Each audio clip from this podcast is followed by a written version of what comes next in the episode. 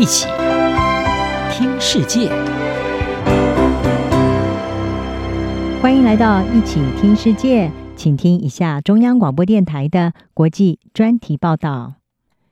今天的国际专题要为您报道的是：纽约客惨遭豪雨灌爆，气候变迁给世人上的一课。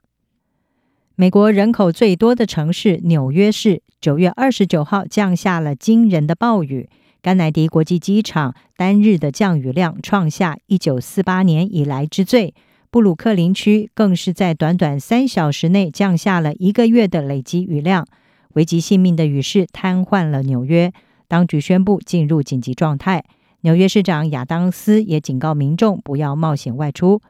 纽约地铁滚滚黄流。拉瓜迪亚机场的航厦泡水，还有中央公园动物园的海狮上演了雨中逃亡记的画面，都登上国际版面，在社群媒体疯传，也让人难以置信，如此灾情不是发生在落后的偏远乡镇，而是在一个攸关全球金融命脉的现代大都会真实上演。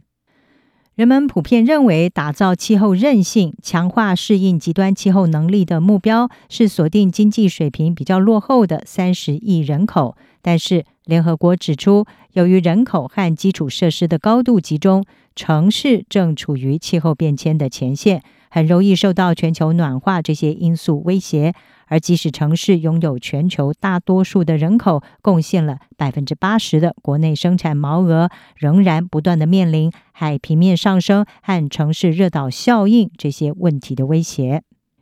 以全球范围来说，热浪、龙卷风、干旱、洪水和暴风雨这些气候事件的频率以及强度都在不断地增加。联合国预测，到了二零五零年，水患、干旱和海岸侵蚀，每一年将会导致城市有将近两千亿美元的损失，也使得全球五百七十座城市的八亿人口会面临海平面上升的风险、关键基础设施故障以及粮食和饮水供应中断的可能性。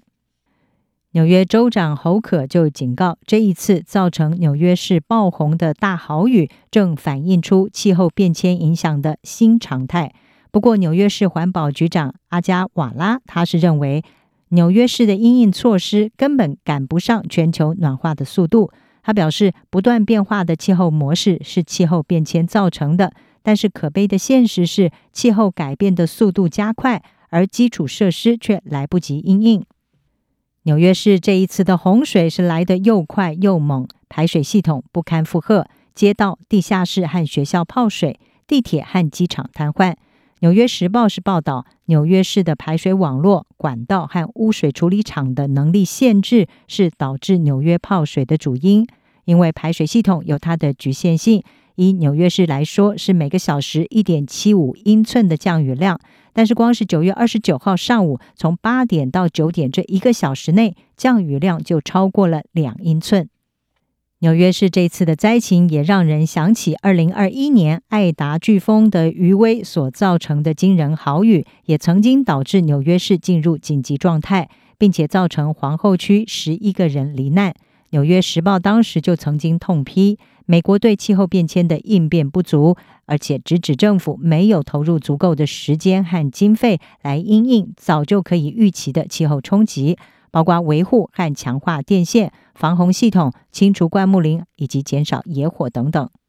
非营利的优思科学家联盟专家达尔他说：“人们正在尝到所有延误维护和应对的苦果。”纽约时报也引述哥伦比亚大学的特别顾问查理利说。我们正处于一个新领域，将会看到如此规模的更大强度降雨。一旦超出下水道容量，就会阻塞；当管线没有办法处理的时候，就会回流。全美第一大城市惨遭豪雨灌爆，也暴露出美国面对极端气候的脆弱程度。虽然自从二零一二年山迪飓风以来，纽约就已经投资数十亿美元防洪，但是呢，这些投资显然还不够。查理利他是强调，要解决纽约大都会日益严重的雨水问题，需要大量基础设施投资，还有许多的创造力。特别是纽约市的条件不利于疏洪抗洪，因为全市有四分之三都是不透水的沥青所覆盖，而当地面没有办法吸收的时候，自然会增加下水道的负荷。而且，百年历史的纽约地铁系统当初也不是为了气候暖化所设计的。即使没有下雨，水川网络也会从隧道和车站排出一千四百万加仑的水，更别说是面对破纪录的豪雨来袭的时候。除了老旧的基础设施有待更新，大都会本身的问题也是症结之一。专家阿格纳菲尔他就点出，二零二一年飓风艾达期间，纽约发生灾难性水患的一个因素是垃圾和其他杂物堆积，阻碍了雨水进入下水道。以上专题由吴宁康编辑，海青青播报，谢谢你的收听。